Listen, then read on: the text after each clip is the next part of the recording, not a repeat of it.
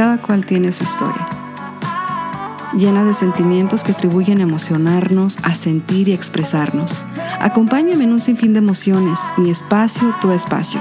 Exprésate con Lourdes. Siempre hablamos de hacer cambios, en la mayoría de los casos por sanidad misma, por ese algo que nos dé tranquilidad o seguridad en otros casos. Muchos acudimos a las vacaciones, a tomar un tiempo, un año sabático para organizar ideas, tomar cursos. El propósito es hacer ese cambio que le dé un giro a tu vida. Entre esos cambios Muchas veces nos encontramos con retos importantes que nos ayudan a superar lo que a veces creemos que simplemente es imposible. ¿Por qué crees que es imposible? ¿Quién ha dictado en tu conciencia que es imposible? ¿Qué o quién ha tenido tanto dominio sobre tus pensamientos creando así como una especie de miedo. Desde los más fuertes hasta los más sensibles en nuestro entorno, y hablo particularmente en mi país, el tener una mascota, sobre todo si es un canino, está comprobado que tiene efectos extremadamente saludables. Ya sé lo que muchos de ustedes, no amantes de los perros, están pensando. El compromiso, los gastos financieros, incluida la comida, el veterinario, las emergencias, dejando de lado esa emoción y esa responsabilidad que si bien vale mencionarla, ¿pensarías dos veces en adoptar o tener un canino si te cuento que el apoyo emocional que ofrecen estos animales vale por todo? Se ha comprobado estudio tras estudio, como el que desarrolló la Universidad de Harvard, en que mostró que los dueños de perros tienen niveles más bajos de presión arterial, al igual que niveles más saludables de colesterol y menos riesgo de enfermedades del corazón. Con el paso de los años, y gracias a estos estudios, vemos con más frecuencia la terapia de mascotas, ayudando así con la depresión, la ansiedad y ciertas fobias. ¿Sabías que más del 60% de las universidades en Estados Unidos tiene un programa de terapia con mascotas? TheZebra.com reportó en su encuesta que estudiantes universitarios que pasaron al menos 10 minutos con estos perritos redujeron sus niveles de cortisol. Yo fui esa persona por años de decir no a estos animalitos. En la casa mis papás siempre tenían perro y muchos de mis familiares y de mis amigos por igual. Pero ¿cuál fue el giro de mi vida? Espero no ser la única que se identifique con la sinofobia. La sinofobia es una fobia a los caninos y en mi caso, aunque no recordaba para nada el evento, mi subconsciente sí.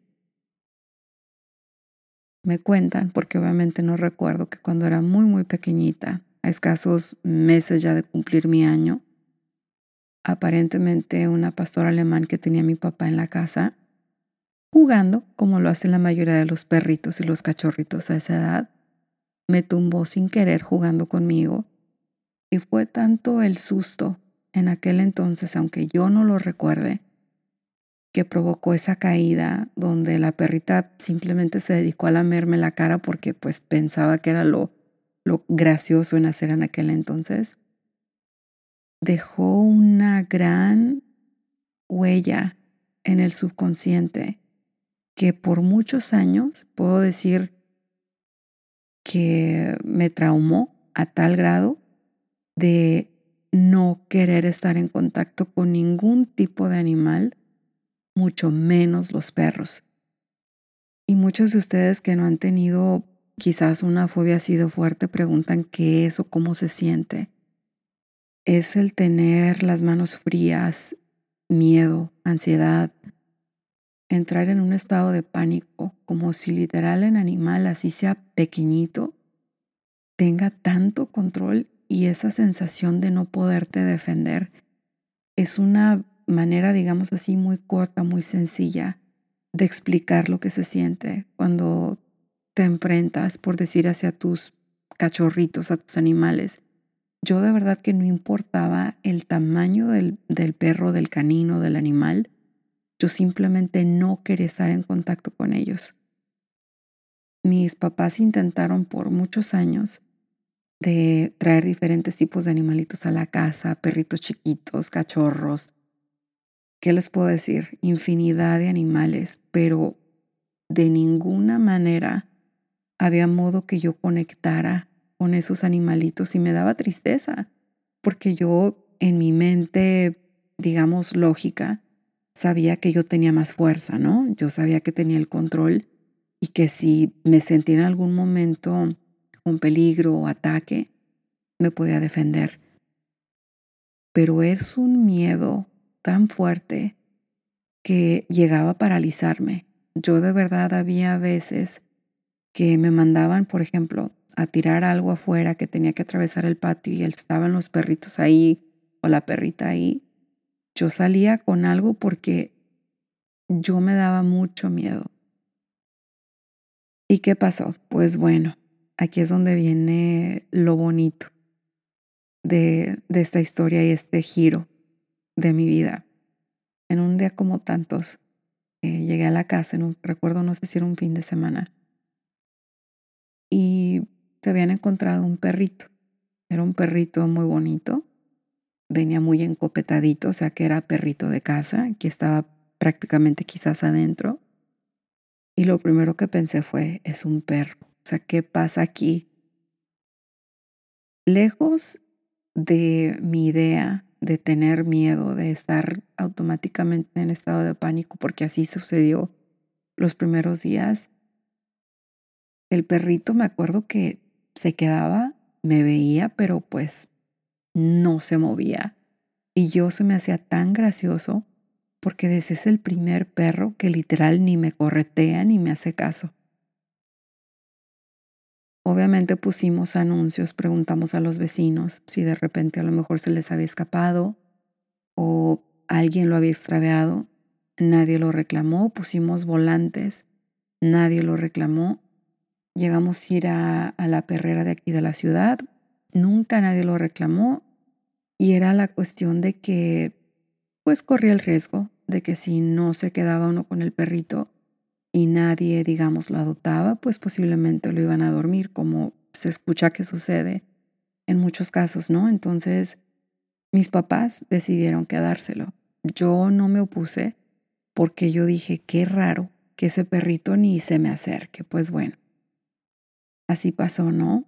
Pasaron una semana, pasó dos semanas y cada vez que yo me acercaba a darle de comer al animal, se esperaba hasta que no le dejaba la comida en su bandeja o le dejaba agua en su bandeja. Se esperaba que yo retrocediera un par de pasos y se ponía a comer y a tomar agua, o sea que el perrito jamás se me acercó. Yo creo que ahí fue el momento donde mi mente, por decir así, estalló, que no se sintió amenazada por el perrito. Después de ahí mi hermana decidió bautizarlo, le puso por nombre Tomás. Y así se quedó. Compartió con nosotros casi dos meses. Y recuerdo bien la fecha porque fue el día de mi cumpleaños, donde se quedó una puerta entreabierta y sin querer salió del patio de la casa y se perdió. Nadie me comentó nada hasta que no llegué a la casa. Y fue en ese entonces cuando me di cuenta que teníamos una conexión con ese animalito tan grande y me provocó tanta tristeza el saber que ya no me iba a esperar, que ya no tenía yo por quién llegar a darle de comer, aunque no lo acariciaba en aquel entonces. Y fue demasiado triste. Fue una semana, la primera semana fue súper, súper difícil porque ahora pegaba volantes y ponía anuncios para ver si alguien lo reconocía, lo regresaba. Y no pasó. Pasó el mes de mi cumpleaños, pasó otro mes y no fue hasta el mes de febrero, para ser exactos cerquita ya del 14 de febrero, que abro el patio y estaba un perrito y dije, se me hace tan curioso porque me mueve la cola, pero está súper desconocido. Estaba sucio, súper delgado, demacrado, había caminado no sé cuánto. Y me dice mi papá y mamá, ¿no lo reconoces? Es Tomás. Yo en ese momento, sin pensarlo, abracé al perrito como no tienen idea. Lo bañamos, nos aseguramos que estuviera todo bien con él, lo llevamos al veterinario y de ahí se volvió mi fiel compañero, se puede decir así, porque era un salir para todo. Íbamos a caminar al parque, íbamos a jugar, hacíamos tantas cosas. Y así, tal cual, fue esa cercanía, por decir así, con él.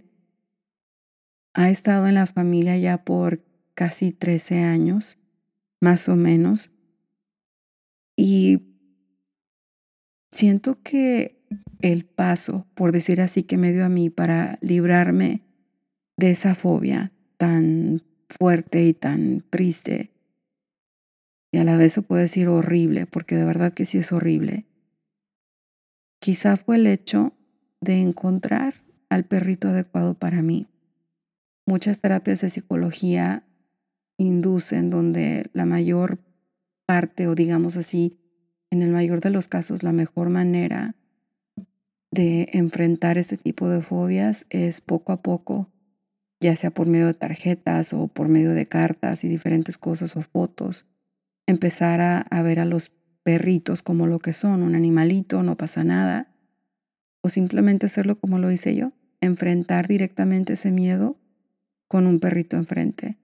Y en mi caso tuvo un efecto súper positivo porque ha sido, o sea, les digo, mi fiel compañero para todo.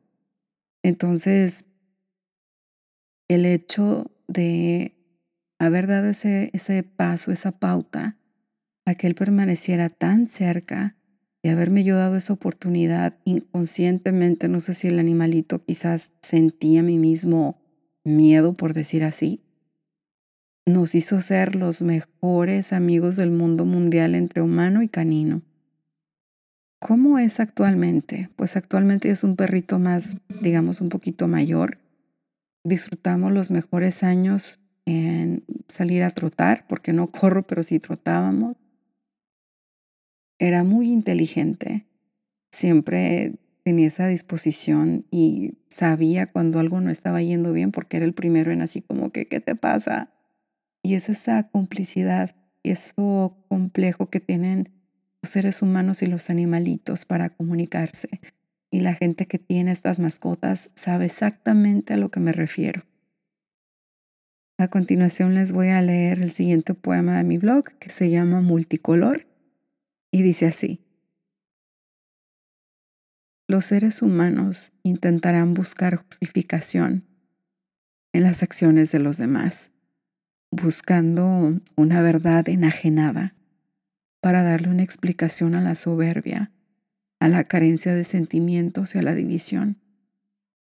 No hay dolor más grande que aquel que se hace en un examen de conciencia. ¿Para qué fuimos creados? ¿Qué dice tu voz interior? Por cada lágrima derramada hay un mar de seres vivos esperando ser hidratados por cada sonrisa entregada, siguen en falta la simpatía de aquel que vive en soledad. Tus penas no son mayores que tus bendiciones, ni aun en los momentos de tragedia. Siempre habrá quien padezca más que tú. Y si hoy tienes la oportunidad de reír, de abrazar, de emocionar, amar, gritar, cantar, esperanzado estás. En toda locura, su momento lúcido sigue siendo parte de este universo, de este momento. Yo sé que así como mi historia, sé que hay muchas, y quizá no sean del todo de sinofobia, pero sí de haber encontrado a una mascota que vaya con tus afines y a la que hoy por hoy estoy segura que forma parte de tu vida y de tu día a día. El día de hoy también la vida se encargó de darme otro giro completo y este sí fue de 360 grados y abro desde el fondo de esa mamá, por decir así, de un canino hermoso, que su corazón ha pasado a latir a otro, a otro espacio, porque así lo quiero pensar, pero los recuerdos que me ha dejado han sido tan agradables y aunque tenía planeado literal el podcast del día de hoy, dedicarlo sobre todo a la fuerza y a todo ese cariño que nos pueden dar estos pequeños animalitos en terapia. Y aunque hay un vacío inmenso en mi corazón por su partida del día de hoy, créanme que estoy segura que esta historia de Tomás inspirará a muchos de ustedes, quizás no a tener un animalito, quizás no a tener una mascota, pero sí a verlos con más docilidad, a tener un poco más de cariño, a ser quizás un poco más comprensivo con todas las personas que están pasando algún tipo de, trauma, algún tipo de miedo, algún tipo de sinofobia, algún tipo de temor, y a tener más al pendiente a estos seres tan lindos de cuatro patas que nos han llenado la vida de tanto, tanto amor. Y ya saben, mis redes sociales en Instagram estoy como Exprésate con Lourdes. Mi correo electrónico es expresateconlourdes.gmail.com. Y el día de hoy te dejo con esta frase de Stephen Kendrick que dice que el amor no se determina por el que es amado, sino por aquel que decide amar.